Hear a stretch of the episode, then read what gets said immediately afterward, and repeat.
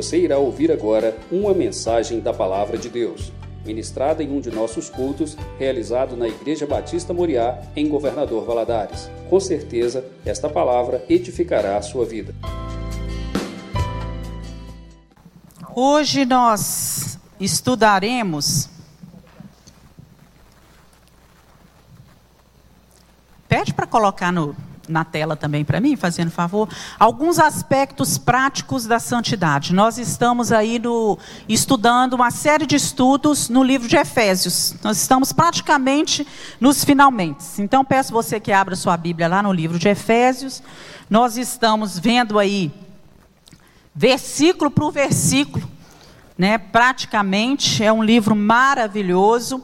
E o apóstolo Paulo, nesse texto da aula de hoje, ele vai tratar da pureza da igreja, quer dizer, da santidade. E ele vai falar de algumas características que são indispensáveis para mim e para você, que somos povo de Deus. E o nosso texto básico está em Efésios 4, capítulo, versículo 24 ao 32. Vou pedir a Lili para ler, fazendo favor, Efésios 4, versículo 24 a 32. E você vai acompanhando aí na sua Bíblia, nós vamos abrir bastante a Bíblia, afinal de contas, aqui é um estudo da Bíblia, né? Escola Bíblica Dominical. Efésios 4, 24 a 32. E vos revistais do novo homem, criado segundo Deus, em justiça e retidão, procedentes da verdade por isso, deixando a mentira, fale cada um a verdade com o seu próximo, porque somos membros uns dos outros.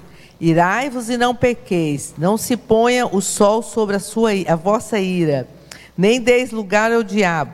Aquele que furtava, não furte mais. Antes trabalhe, fazendo com as próprias mãos o que é bom, para que tenham com que se acudir ao necessitado. Não sai de vossa boca nenhuma palavra torpe, e sim unicamente o que for boa para edificação, conforme a necessidade, e assim transmita graça aos que ouvem. E não entristeçais o Espírito de Deus, no qual foste selado para o dia da redenção. Longe de vós toda amargura e cólera, e ira, e gritaria, e blasfêmia, e bem assim toda malícia. Antes, sede uns para com os outros, benignos, compassivos, perdoando-vos uns aos outros, como também Deus em Cristo vos perdoou. Isso. Vamos continuar aí do capítulo 5, do 1 ao 22. Ao 20. Pode ir, Celina. Sede, pois, imitadores de Deus, como filhos amados, e andai em amor, como também Cristo nos amou e se entregou a si mesmo por nós, em oferta e sacrifício a Deus em cheiro suave. Mas a prostituição, toda impureza ou avareza, nem ainda se moleie entre vós como convém os santos, nem torpezas, nem parvoices, nem chacorrices, que não convém, mas antes ação de graças porque bem sabeis isto, que nenhum fornicário, ou impuro, ou avarento, o qual é idólatra, tem herança no reino de Cristo e de Deus. Ninguém vos engane com palavras vãs, porque por estas coisas vem a ira, a ira de Deus sobre os filhos da desobediência. Portanto, não sejais seus companheiros, porque noutro tempo eres trevas, mas agora sois luz no Senhor. Andai como filhos da luz, porque o fruto do Espírito está em toda bondade, justiça e verdade, aprovando o que é agradável ao Senhor. E não comuniqueis com as obras infrutuosas das trevas, mas antes condenai-as porque o que eles fazem oculto, até dizê-lo é torpe. Mas todas essas coisas se manifestam sendo condenadas pela luz, porque a luz tudo manifesta. Pelo que diz: Desperta, tu que dormes, levanta-te dentre os mortos, e Cristo te esclarecerá. Portanto, vede prudentemente como andais, não como nécio, mas como sábios, remindo o tempo, portanto dias, portanto os dias são maus, pelo que não sejais insensatos, mas entendei qual seja a vontade do Senhor, e não vos embriagueis com vinho, em que há contenda, mas enchei-vos do Espírito, falando entre vós em salmos e hinos e cânticos espirituais, cantando e salmodiando ao Senhor no vosso coração, dando sempre graças por tudo ao nosso Deus e Pai, em nome do nosso Senhor Jesus Cristo. Sujeitai-vos uns aos outros no temor de Deus. Amém. Então ele vai tratando aí, vocês puderam observar, da pureza da igreja, de um, um modo de viver que convém àquele que é cristão. E ele vai apresentar exemplos bem práticos de santidade para nós. Então, os pecados que ele trata aqui dizem rela, é, é, respeito aos nossos relacionamentos, aos relacionamentos entre os crentes. Em cada exemplo de pecado que ele coloca, ele tem uma proibição negativa e ele equilibra isso com um mandamento positivo correspondente. Então nós vamos ver, a primeira coisa que ele fala no versículo é, é, 25 é: deixai a mentira, pelo que deixai a mentira. E aí ele continua: e falai a verdade, cada um com o seu próximo. Então, mentira nós sabemos que é uma afirmação contrária aos fatos, né? E ela é falada com o propósito de enganar alguém, certo? E Cristo é a verdade.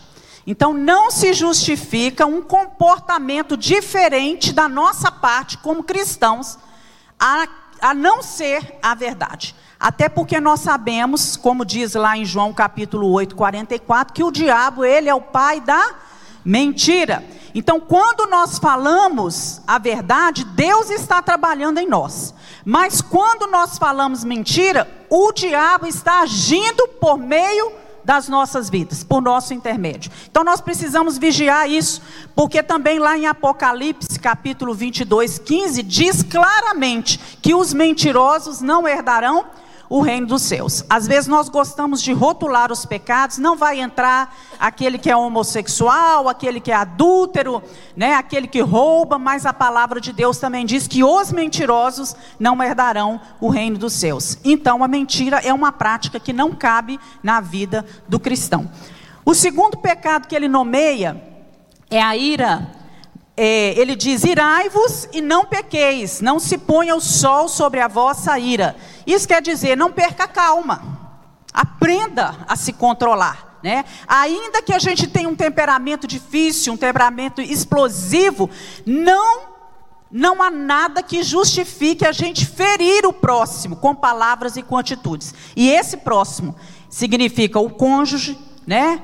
Significa os filhos, engloba os filhos, os irmãos na igreja, as pessoas que trabalham conosco, as pessoas que estão ao nosso redor. Nada justifica a gente ferir as pessoas. E ele apresenta tais coisas nesse versículo. Primeiro ele fala assim: irai-vos e não pequeis, não pequeis. Ele fala: não se ponha o sol sobre a vossa ira e não deis lugar ao diabo. Quer dizer, quando nós estamos irados, inflamados, nós estamos dando lugar para quem agir em nós? O diabo.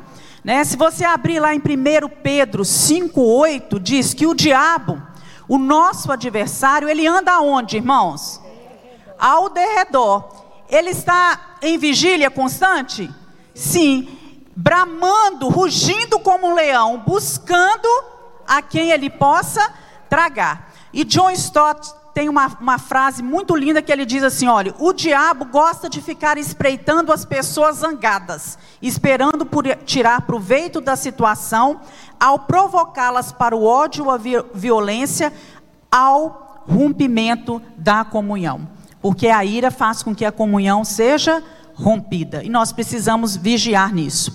E outro pecado que ele diz agora, ele vai falar de roubo ele fala no versículo 28: aquele que furtava, não furte mais, antes trabalhe, fazendo com as mãos o que é bom para que tenha o que repartir com o próximo. Não roube. É isso que ele está dizendo. Trabalha. E assista aquele que é necessitado. Não furtarás é o oitavo mandamento. Você pode conferir isso lá em Êxodo, capítulo 20. Né? E ele ordena que não somente parar de furtar, mas além de parar de furtar, você vai trabalhar. Não é? Muitas pessoas furtam porque não trabalham. Então vá trabalhar, porque se você tiver o seu trabalho e com o que se sustentar, você não vai precisar roubar, né? Antes trabalhe né, com o propósito de ter o seu sustento próximo e ter ainda com o que ajudar ao próximo. Aquele que não trabalha não tem com o que ajudar o próximo. Então entram dois tipos de pecados aqui: o pecado da comissão, que é a prática do roubo, e o pecado da omissão, que é deixar de fazer o bem. Lá em Tiago 4,17 diz assim: que aquele que sabe fazer o bem e não faz, comete pecado. É a Bíblia, meus irmãos. Aquele que sabe fazer o bem e não faz, comete pecado.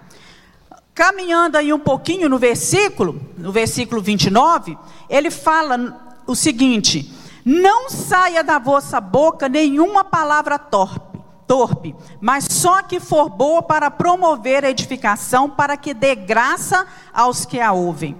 Quer dizer, não use a sua boca, meu irmão, para o mal, use a sua boca só para o bem, né? A fala é um dom de Deus, é algo maravilhoso, é aquilo que nos dif diferencia dos animais, nos distingue deles, né? Mas ela pode usar, ser tanto usada para o bem como para o mal. Vamos lá para Tiago, eu queria que você abrisse sua Bíblia aí, em Tiago, capítulo 3. Leia para gente, Lili. Nós vamos ler Tiago capítulo 3, do versículo 1 ao versículo 10. Vá acompanhando, por favor. Meus irmãos, não vos torneis não vos torneis muitos de vós mestres, sabendo que havemos de receber muito maior juízo, porque todo porque todos tropeçamos em muitas coisas. Se alguém não tropeça no falar, é perfeito varão, capaz de refrear também todo o corpo. Ora, se pomos freio na boca dos cavalos para nos obedecerem, também lhes dirigimos o corpo inteiro. Mira a fuinha. Observar igualmente os navios que, sendo tão grandes e batidos de rijos, rijos ventos, por um pequeníssimo leme, são dirigidos para onde queira o impulso do timoneiro. Assim também a língua. Nossa, estou ruim para ler. Assim também a língua, por pequeno órgão, se gaba de grandes coisas. Vede como uma fagulha põe em brasa tão grande selva. Ora, a língua é fogo, é mundo de dignidade, a língua está situada entre os membros do nosso corpo e contamina o corpo inteiro, e não só põe em chama toda a, a, a carreira da existência humana, como também é posta ela mesma em chamas pelo inferno. Por, pois toda espécie de feras, de aves, de répteis, de seres marinhos se domam e têm e tem sido domado pelo gênero humano. A língua, porém, nenhum dos homens é capaz de domar. É mal incontido, carregado de veneno mortífero. Com ela bendizemos o Senhor e Pai, e também com ela amaldiçoamos os homens feitos à semelhança de Deus. De, de uma só boca procede bênçãos e maldição. Meus irmãos, não é conveniente que essas coisas sejam assim. Meus irmãos, não convém que faça assim, isso. isso. Não é conveniente que seja assim, que saia da nossa boca palavras torpes, palavras que machucam as pessoas. Nós precisamos tomar cuidado com isso, né? Nós podemos animar ou destruir as pessoas com a nossa própria língua. E continuando Efésios 4:30, volta lá para Efésios, diz: "Não entristeçais o Espírito Santo de Deus, nos, no qual estáis selados para o dia da redenção". O que que entristece o Espírito Santo de Deus? né? Como o Espírito Santo é santo, não é? O pecado é a causa da tristeza. E nesse contexto, Paulo citou quatro pecados específicos: a mentira, a ira, né, o furto e as palavras torpes, palavras impróprias. Tem gente que tem palavras impróprias, melhor digamos assim, não é? E nós sabemos que todo pecado causa tristeza no Senhor. E aí ele continua aí no versículo 31, dizendo assim, até o capítulo é, 5 até 2: toda amargura, toda ira, toda cólera, gritaria, blasfêmia, malícia seja tirado do meio de vós. Antes sejam uns para com os outros benignos, misericordiosos, perdoando-vos uns aos outros, como também Deus vos perdoou em Cristo. Então ele começa, né, longe de vós, né? Algumas versões traz isso. Longe de vós, apartai de vós, né? toda, e aí ele dá uma lista de coisas desagradáveis no comportamento do cristão. E ele começa toda amargura. O que é amargura? Um espírito azedo, ressentido, não é a pessoa que se recusa a reconciliar, uma pessoa que é amarga, que tem opiniões duras acerca daquele que é seu próximo, Pessoa que é repulsiva, fechada demais, muito irritada. Isso é uma pessoa amarga. Aí ele ainda fala a cólera. A cólera é aquela explosão de ira. Toda gritaria. Ele descreve aí as pessoas que começam a gritar e berrar uns com os outros. E na maior parte, essas pessoas que têm o hábito de gritar é porque elas querem intimidar a outra pessoa. Então eles gritam né, para que a outra pessoa se sinta intimidada, acuada e não prossiga assim o diálogo, a conversa. Então, longe de vós isso. Isso não é admitido na vida de um cristão. Blasfêmia, né? Aquilo que tem sentido de difamar alguém, de destruir a reputação de alguém, de falar pelas costas de outra pessoa. Malícia, toda maldade, desejo de tramar o mal contra as pessoas. E ele enumera também três coisas agradáveis que devem estar presentes na nossa vida. Sejam benignos, quer dizer, gentis, agradáveis, bondosos. Sejam compassivos tenham aquela ternura no interior do coração, seja sensível ao mal alheio, aquilo que a pessoa está passando, tenha compaixão e sejam perdoadores. Esse é o modo de andar digno de Deus, digno daquele que serve ao Senhor.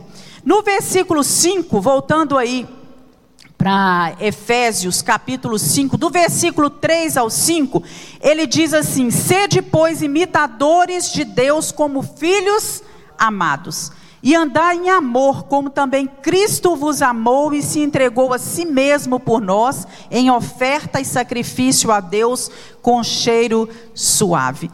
Assim como os filhos imitam os seus pais, nós também devemos imitar o nosso Pai celestial não é? E conforme Jesus Cristo nos mandou fazer aqui, lá em Mateus 5, capítulo, eh, versículo 48, fala assim: sede perfeitos como perfeito é o vosso Pai. Quer dizer, imitem ao Senhor, a perfeição nele. Então sejam perfeitos também. E os filhos, eles aprendem por imitação. E nós temos que olhar para a vida de Jesus, não é? E imitar imitar no amor, fazer do amor a regra principal da nossa vida. E é um amor como o amor de Jesus, um amor que perdoa e um amor que se sacrifica. Não é apenas um sentimento, ah, eu amo. Eu tenho esse amor presente na minha vida, esse amor sentimento. Não, aqui é um amor que demonstra através de atitudes, com perdão e com sacrifício, porque Deus nos amou, Deus nos perdoou e Ele sacrificou o seu filho por amor de nós. Então, é esse tipo de amor que Deus quer presente na nossa vida. E Paulo, então, ao tratar desse assunto, começa novamente a mencionar alguns tipos de pecados, da, do qual nós precisamos fugir. E ele coloca para nós aí, olha, cuidado é como se ele estivesse dizendo: cuidado, não brinque com as coisas relacionadas ao sexo. Cuide-se. Porque no, a partir do versículo é, é, 5, 3, ele fala assim: olha, Mas a fornicação, toda impureza, avareza, nem isso se nomeie entre vós, como convém a santos. Nem torpezas, nem parvoices, nem chocarrices, que não convém, mas antes ações de graças, porque bem sabeis isso, que nenhum devasso, ou impuro, ou avarento, o qual é idólatra, tem herança no reino de Cristo e de Deus. Então nós sabemos que Paulo, ele considera o nosso corpo o templo do Espírito Santo. Não é isso que diz lá em 1 Coríntios, capítulo 3? Fala que nós somos templo de Deus e que o Espírito Santo de Deus habita em nós, não é? E se alguém destruir o templo de Deus, Deus o destruirá, porque o templo de Deus que somos nós é santo. Nós somos santos, somos templo do Senhor e não podemos destruir essa santidade que há em nós. Então, todas as partes do nosso corpo, meus irmãos, devem ser tratadas com respeito. E ele vai relacionar agora alguns termos, termos esses que estão relacionados à sexualidade humana, indicando que os pecados nessa área de sexo, eles podem vir tanto de palavras, como de pensamentos e como de atos, cujos praticantes não herdarão o reino de Deus. É assim que ele diz aqui no versículo 5: não terão herança no reino de Cristo e no reino de Deus.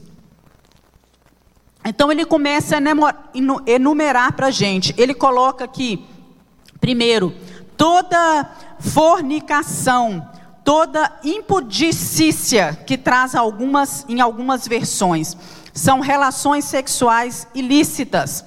Fornicação é o ato sexual que não é entre cônjuges, não esteja no meio de vós. Isso precisa ser retirado da vida do cristão. Toda impureza é qualquer sexo fora do casamento. Qualquer sexo fora do padrão de Deus é impureza. Toda cobiça, ele coloca aqui, é o desejo de ter alguém que não nos pertence. Eu tenho meu marido, eu posso desejar o meu marido, mas eu não posso desejar nenhum outro homem que não seja o meu esposo. Cada um de nós não podemos desejar aquilo que não é nosso. Conversação torpe, ele coloca aí, né? Torpezas, né? É, é, são coisas indecentes, são coisas repulsivas, repugnantes, é, palavreado obsceno, vergonhoso. Isso não deve estar no meio das nossas vidas. Nenhuma torpeza, quer dizer, nenhuma palavra que seja em relação a essa área é, é, sexual não deve estar presente em nós. Inclusive, hoje a gente tem que tomar muito cuidado com os grupos de WhatsApp que a gente é, está inserido. Porque em muitos deles há muita conversação torpe, há muita impureza, muitos vídeos que não deveriam, nós não deveríamos compactuar com isso. O melhor fazer é o quê? Sai do grupo. Se aquele grupo não não está de acordo com isso aqui, se pode contaminar a sua mente, se está lotado de palavreado, de conversações torpes, de palavras obscenas, vergonhosas, repugnantes, que vão interferir na nossa santidade com Deus, nós não devemos compactuar com isso. O melhor seria, aqui ele, ele diz isso mesmo, que nós não devemos nos juntar a isso. E aí ele coloca chocarrices. O que, que seria chocarrices? É, palavras, piadas sujas, de linguagem baixa. Né? Nós não devemos achar graça nessas coisas, certo? Nós não devemos compactuar com isso, com chocarrices, com essas brincadeiras, às vezes indecentes, com essas linguagens é, é, impuras, com essa linguagem baixa. Nós não devemos participar disso. Paulo coloca isso claramente, é, é, claramente para nós aqui.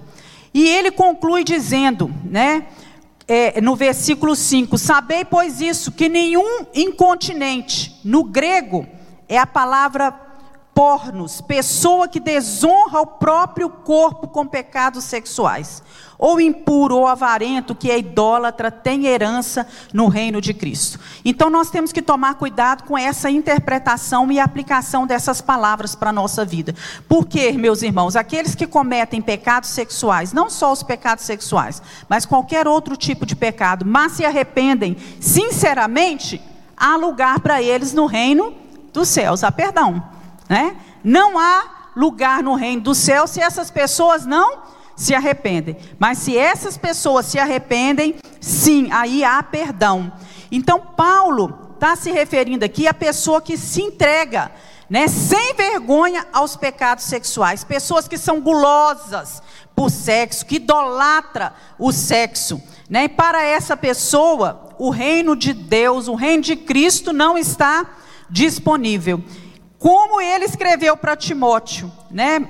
Há pessoas que são mais amigas dos prazeres do que amigo de Deus. São mais amigas dos prazeres deste mundo do que amigas de Deus. Eu convido você a ir lá para Colossenses capítulo 3. Estelina, você lê aí para gente? Colossenses capítulo 3. Efésios, Filipenses, Colossenses, só passar um pouquinho para frente. Do versículo 5 ao 10. Olha só como é claro.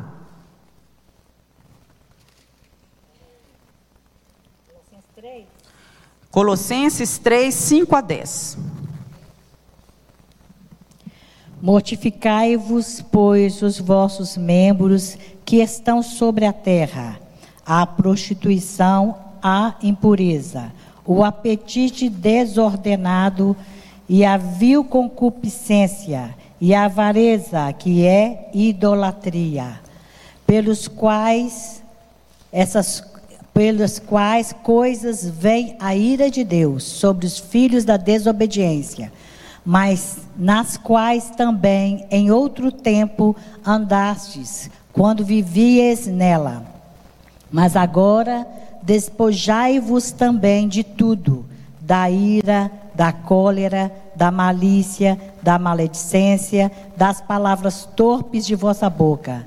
Não mintais uns aos outros, pois que já vos despistes do velho homem com seus feitos, e vos vestistes de novo, que se renova para o conhecimento, segundo a imagem daquele que o criou onde não há grego nem judeu, circuncisão nem incircuncisão. Só até o versículo 10, tá bom aí, Estelina? Olha só, meus irmãos, Paulo agora está escrevendo para os colossenses.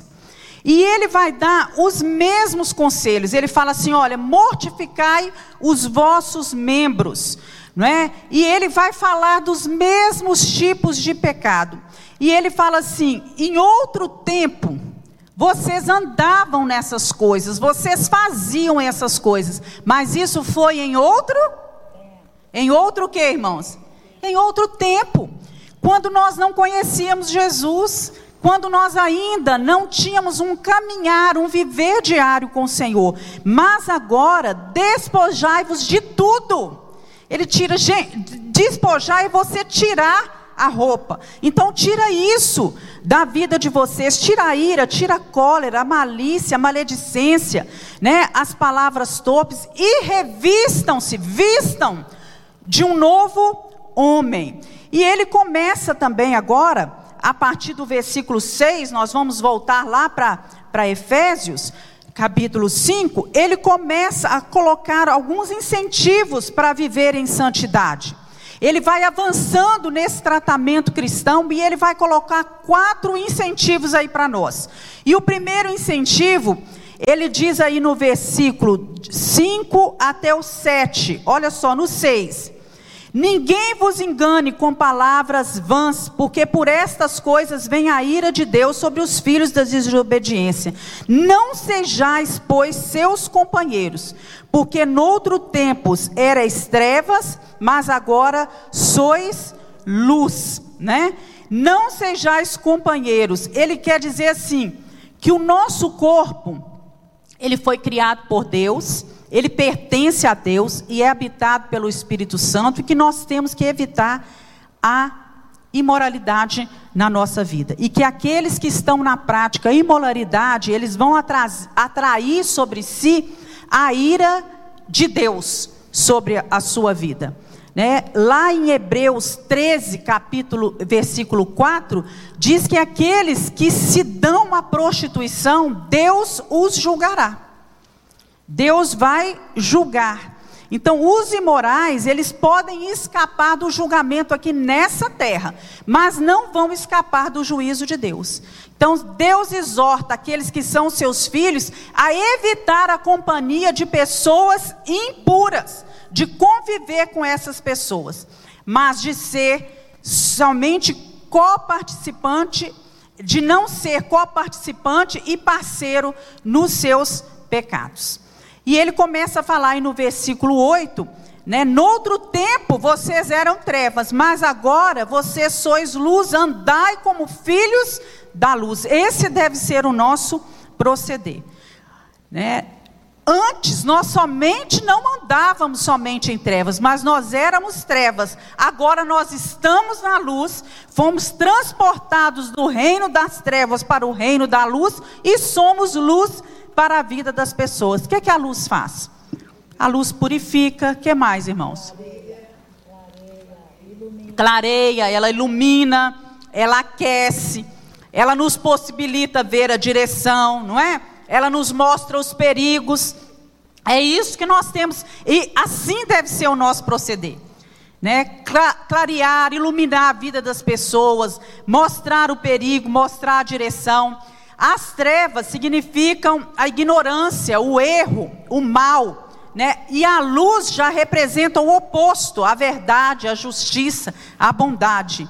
E andar como filhos na luz significa produzir o fruto da luz, que consiste nisso: toda bondade, toda justiça e toda a verdade. Fazer sempre o que é agradável ao Senhor e não ser cúmplice nas obras das trevas, muito pelo contrário, reprovar as obras das trevas. E muitas vezes nós temos sido cúmplice com as obras das trevas, quando nós permanecemos em determinados lugares, quando nós fingimos que não vemos, quando as pessoas postam as coisas e nós ali estamos e, e, e continuamos e continuamos e continuamos. Então nós temos que pedir a Deus que não nos deixe relaxar na nossa vida cristã. A palavra do Senhor nos diz que os ímpios, eles estão mortos em seus delitos e em seus pecados. Mas nós que somos santos, separados para o Senhor, devemos estar acordados e proclamar as virtudes daquele que nos chamou das trevas para a sua maravilhosa luz. Então, o apóstolo Paulo está nos convidando aqui né, a voltarmos para Deus. E ele usa três figuras. Olha, vocês precisam acordar do sono, ressuscitar da morte e sair das trevas para a luz. Aquele que estava dormindo, não, é, não permaneça dormindo, acorde. Não é? É, é, ele diz isso aqui nesse texto, no versículo 14: Desperta tu que dormes, levanta-te dentre os mortos, e Cristo te esclarecerá. Se, vede prudentemente como andais, não como nécios, mas como sábios, como filhos da luz. E ele nos mostra aí, então, quando ele diz isso, que os sábios são aqueles que usam melhor o seu tempo, porque ele fala, remina o tempo, andem como sábios, remindo o tempo. O que, é que significa essa palavrinha remir? Remir é você comprar de volta, é você usar plenamente, é você tirar maior proveito do tempo, seria a tradução correta aqui. Então, tirem o maior proveito do seu tempo, todos nós aqui temos a mesma quantidade de tempo à nossa disposição. 60 minutos por hora, 24 horas todos os dias. Nós não podemos, nenhum de nós, esticar o tempo, embora muitas vezes a gente queria que o dia não tivesse só 24 horas. Gostaríamos de esticar o tempo, mas nós não podemos fazer isso e o tempo para cada um é o mesmo. Então nós precisamos saber que o tempo está passando e que os dias são maus e as pessoas sábias têm consciência de que o tempo é um bem precioso. E ele fala também que as pessoas sábias, elas procuram compreender qual é a vontade de Deus, além de remir, de usar né, corretamente o seu tempo, elas tentam viver a vida cristã fazendo aquilo que é a vontade de Deus. Ah, mas eu não estou com vontade de fazer isso. Quantas vezes nós escutamos tanto isso? Nós escutamos tanto isso dos nossos filhos, né? Não estou com vontade de fazer isso. Faz mesmo sem estar com vontade. Né? Faz aquilo que é a vontade de Deus. Eu não estou com vontade né, de fazer isso. Os meus olhos estão me direcionando para outro lugar, os meus pés estão me levando para outro caminho. É a minha vontade isso? Não. É a vontade de Deus que deve prevalecer na nossa vida. E a nossa oração, Senhor, tira de mim aquilo que é a vontade do meu coração, que não está condizendo com a vontade de Deus. Eu tenho o direito de ter vontade, mas as minhas vontades devem estar todas elas de acordo com a vontade de Deus. E a partir do versículo 18, olha o que, que ele coloca para a gente. Não vos embriagueis com vinho em que há contenda, mas enchei-vos do Espírito, falando entre vós com salmos, hinos, cânticos espirituais, cantando, salmodiando ao Senhor no vosso coração, dando sempre graças por tudo a nosso Deus e Pai, em nome do Senhor Jesus Cristo. Então ele vai fazendo, quando você começa a ler a carta de Efésios desde o início, você vai ver é, Paulo fazendo três colocações muito interessantes sobre o Espírito Santo. Lá em Efésios 1,13, ele fala que nós estamos selados com o Espírito Santo da promessa. Então, a partir do momento que nós é, recebemos Jesus, nós recebemos o selo do Espírito Santo, a marca do Espírito Santo. Depois ele nos exorta, no, no, capítulo 4, 20: Não entristeçais o Espírito Santo. E agora, no versículo 18 do capítulo 5, ele nos dá um mandamento: enchei-vos do Espírito. É um mandamento. Enchei-vos do Espírito. Né? Por quê, meus irmãos? Porque se nós estivermos cheios do Espírito, o Espírito Santo vai poder agir em nós, porque é Ele que convence o homem do pecado, é Ele que opera em nós, é Ele que faz um novo nascimento, é Ele que vai quem vai iluminar a nossa mente para entendermos a palavra, é Ele quem vai nos consolar nos momentos difíceis da nossa vida, confortar o nosso coração. É Ele que vai interceder por nós com gemidos inexprimíveis, não é? É Ele quem vai testificar, é o Espírito Santo que testifica com o nosso espírito que nós somos filhos de Deus. Por que, que você tem a, ter, a certeza de que você é filho de Deus? Porque o Espírito Santo está testificando isso em você. É Ele que nos dá essa certeza. E é Ele quem habita em nós. Então, é possível uma pessoa ter nascido do Espírito, ser habitado pelo Espírito, né? Porque a partir do momento que nós recebemos Jesus, nós somos habitados pelo Espírito Santo e estar sem a plenitude do Espírito Santo. Está sem ser cheio do Espírito Santo. E para fazer essa comparação, Paulo vai levantar a questão aí: embriaguez ou enchimento do espírito, né? E ele coloca que não vos embriagueis com vinho no qual há dissolução. Essa palavra dissolução, no grego, ela traz ações desenfreadas, desregradas. Não é assim que uma pessoa embriagada se comporta? Com ações desenfreadas, desregradas, sem regras. A gente vê pessoas embriagadas fazer absurdos que nunca jamais aquela pessoa faria. Então a embriaguez, ela produz um andar cambaleante, dias são perdidos, não é? Eu não sei, muitos de vocês aqui já devem ter tido funcionários que às vezes bebe o final de semana inteiro, na segunda-feira não aparece o quê? Para trabalhar. Porque passaram o final de semana inteiro se embriagando e estão aí né, com as suas atitudes desenfreadas, desregradas e perdendo perdendo tempo, perdendo dia né, de, de, de trabalho. Então, a vida cheia do Espírito, ela é diferente, ela vai produzir em nós adoração, comunhão, gratidão, submissão, respeito ao ser humano. A pessoa que está embriagada, ela perde o respeito pelo próximo.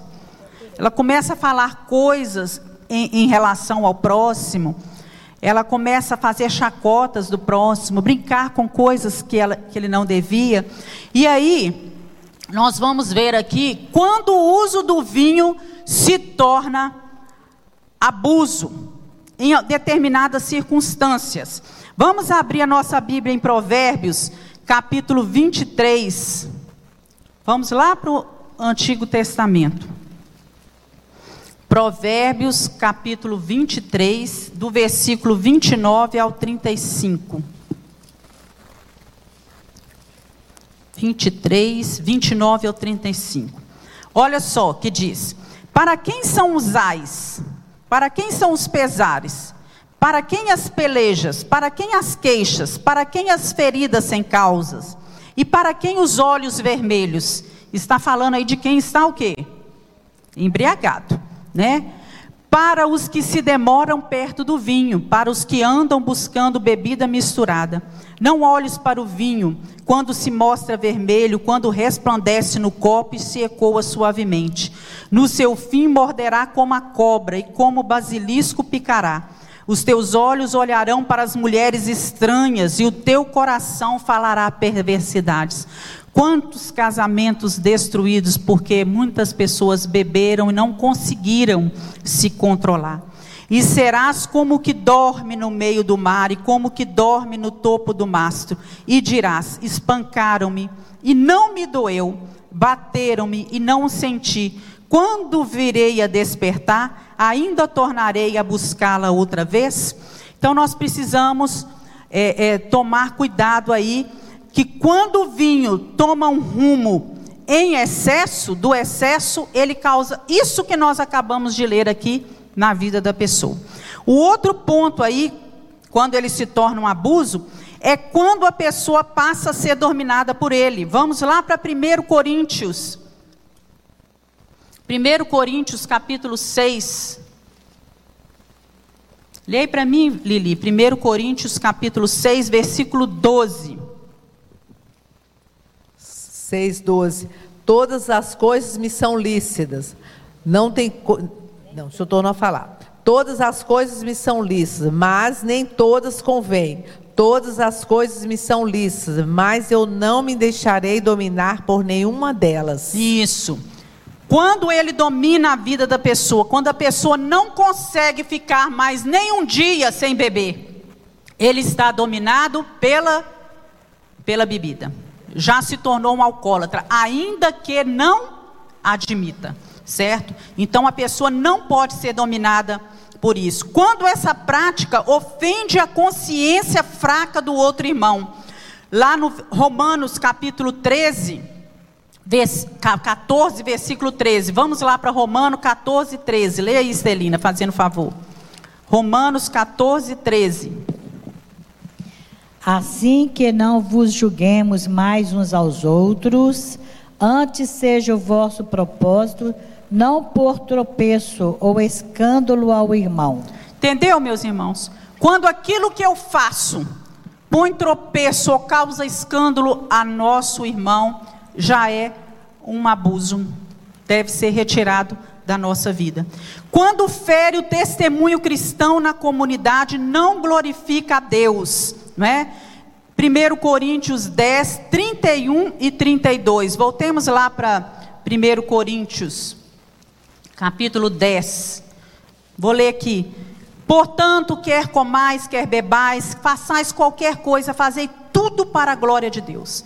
Portai-vos de modo que não deis escândalos nem aos judeus, nem aos gregos, nem à igreja de Deus, como também eu em tudo agrado a todos, não buscando o meu próprio proveito, mas o de muitos, para que assim se possa salvar. E a gente escuta muito com isso assim, as pessoas falando assim: problema do outro que é fraco. Não, problema é seu. Que está trazendo tropeço, está trazendo escândalo e que está, às vezes, trazendo oportunidade que um dos irmãos ou uma pessoa pela qual Deus morreu venha ficar escandalizada ou venha talvez até se afastar de Jesus. Isso será cobrado de nós. Então nós precisamos ter muito cuidado com isso. E quando na mente do crente há alguma dúvida sobre essa prática, Romanos 14, 23. Voltemos lá para Romanos, aí para trás um pouquinho, 14, 23 diz: Mas aquele que tem dúvida, se come, está condenado, porque não come por fé. E tudo que não é de fé é pecado, certo? Então nós precisamos pedir a Deus que nos ajude. Não nos embriaguemos com vinho, mas a ordem para nós é o que? Enchei-vos do Espírito. Enchei-vos do Espírito. Não é? Então vamos entender melhor aí, olhando alguns aspectos da gramática. Primeiro, está no imperativo, enchei-vos. Não é uma proposta para mim e para você. É um mandamento. O Senhor nos manda, é obrigatório, isso não é opcional. Nós devemos procurar estar cheios do Espírito. Aqui está no plural, né? Não é um privilégio só para um ou para outro que está sentado aqui, mas muito pelo contrário, é uma possibilidade para todos. Enchei-vos, né, do Espírito. Não está na voz passiva, quer dizer, né, o sentido é deixe o Espírito Santo encher vocês. Ninguém enche a si mesmo do Espírito mas é enchido por Ele. Então nós precisamos deixar o Espírito Santo nos encher. E estar no tempo presente. Devemos continuar ficando cheios. Não é uma experiência para de vez em quando, mas o que? Para sempre, que nós não devemos perder. É uma busca contínua, não é? E nós temos necessidade de estar cheios do Espírito Santo todos os dias, né? John Stott, Russell Shedd, né, que faleceu, diz o seguinte: John Stott me diz que ora pela plenitude do Espírito todos os dias. Olha só. Aí, às vezes nós não oramos por isso. Né? Nós precisamos orar todos os dias. Senhor, nesse dia me encha do teu Espírito. Que o Espírito Santo esteja presente na, na minha vida. Espírito Santo, me conduz, me dirija. Me ajuda a afastar daquilo que entristece ao Senhor, daquilo que desagrada me ajuda a vencer os pecados que irão surgir no meu dia a dia, porque todos os dias são muitos, meus irmãos. São muitos. E nós precisamos nos posicionar como servos de Deus. E eu termino perguntando para você, né? Será que os seus atos refletem carnalidade ou refletem santidade? Santidade é muito mais do que uma teoria, vai além disso né? Uma experiência que é vivenciada no nosso dia a dia. É como se todos os dias nós precisássemos subir um degrau da escada. Todos os dias. E muitas vezes a gente sobe um e desce dois, sobe mais um, desce um, sobe um, desce três, né? E assim a gente vai muitas vezes nessa vida cristã cambaleante, né? Que não chega a lugar algum. Nós precisamos todos os dias pedir ao Senhor, meu Deus, me ajude a subir um degrau na minha vida de santidade. Né? Lá no Salmo 24, eu gosto demais quando o salmista pergunta: Senhor, quem subirá ao monte santo do Senhor? Quem há de permanecer no lugar santo? E ele mesmo responde: aquele que é limpo de mãos, aquele que é puro de coração, que não entrega a sua alma à falsidade nem jura dolosamente. Que possa acontecer assim conosco. Amém, meus irmãos? Vamos orar? Queria convidar você a se colocar de pé. Colocar a sua vida nas mãos do Senhor. Pedir ao Senhor que nos abençoe, que nos ajude. Não é fácil. A nossa caminhada cristã não é fácil. Todos os dias nós precisamos fugir dessas coisas. Deus, nós nos entregamos nas tuas mãos. Senhor, nós te amamos. Nós escolhemos estar ao teu lado. Nós escolhemos servir Jesus, estar presentes na casa de Deus, fazer parte da família de Deus. Pai, nós pedimos a tua ajuda, a ajuda do Espírito Santo, para que todos os dias nós possamos ser transformados. Que nós não possamos olhar para trás, mas é olhar somente para o alto, só para Jesus. E se porventura em algum momento da nossa vida, Senhor, nós pestanejarmos, nós cairmos, Senhor, estende as tuas mãos, nos dê consciência dos nossos pecados, das nossas limitações, daquilo que está dentro do nosso coração que entristece o teu espírito e nos ajuda, Senhor, a ter uma vida de santidade, de pureza, uma vida que agrade ao Senhor. Paulo propõe isso para nós nesse capítulo de Efésios e que nós possamos assim procurar ser não somente ouvintes, mas praticantes da tua palavra. Em nome de Jesus nós oramos. Amém.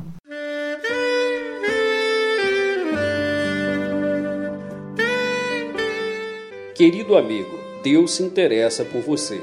Ele conhece as circunstâncias atuais da sua vida. Não hesite em buscá-lo. Em Jeremias 33, versículo 3, ele nos diz: Clama a mim e responder-te-ei, e anunciar-te-ei coisas grandes e ocultas que não sabes. Esperamos que a mensagem ouvida tenha falado ao seu coração e que você e sua família sejam abençoados pelo Senhor Jesus.